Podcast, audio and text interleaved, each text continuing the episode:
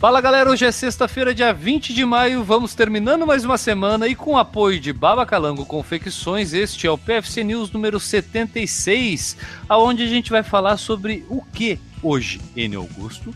Para fechar a semana, para não perder o tempo nesse fechamento de sexta e aproveitar o resto do dia, para não perder os minutos, vamos falar do novo lançamento da Garmin. Oh, fez força para buscar o link, o homem. Fui, fui buscando, fui, fui chegando lá perto, né?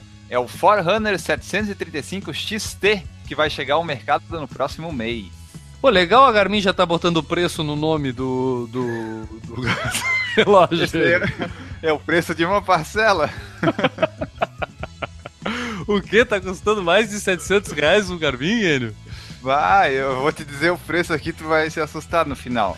Tá, Só não, espera. mas vamos fazer, vamos fazer que nem vendedor. Primeiro fala tudo que ele tem, para depois dar o preço. É.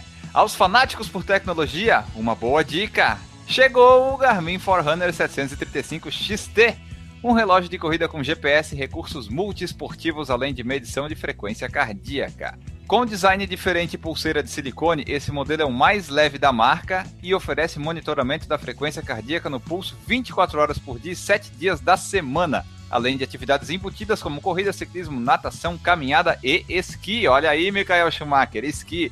A bateria tem duração de até 14 horas em modo de treino e 11 dias em modo relógio, e ele é compatível com o aplicativo de corrida e ciclismo Strava e também com o pedal Vector, usado como medidor de potência. Ele está nas cores preto e cinza, azul e gelo ou azul marinho. Cara, apesar da minha ideia ter sido, acho que boa, né? A Garmin podia adotar isso, né? Botar o preço no nome da, da versão, em vez de botar o nome da versão, botar lá o preço. Mas tu me falou que não é o caso desse Garmin 700 e algumas coisas aí, que ele não vai custar 700 e poucos. Então, vamos à facada. Quanto que vai custar este novo Garmin, Enio Augusto? Seriam 5 vezes de 735 XT. Ou seja... Peraí que faltam 736 vezes para botar aqui.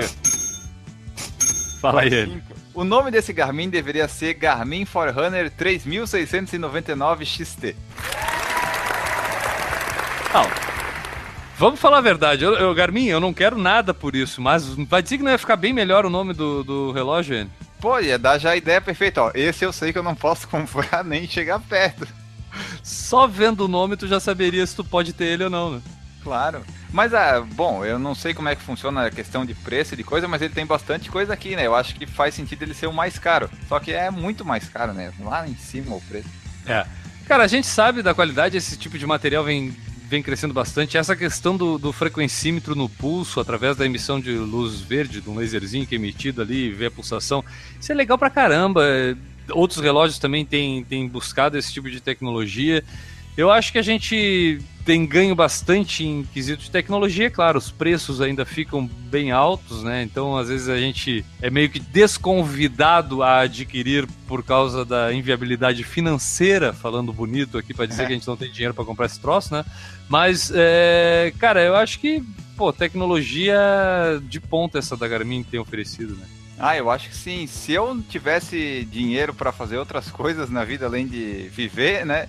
De, de, sobreviver, eu compraria certamente um Garmin desse para brincar. Até esqui eu de repente ia fazer.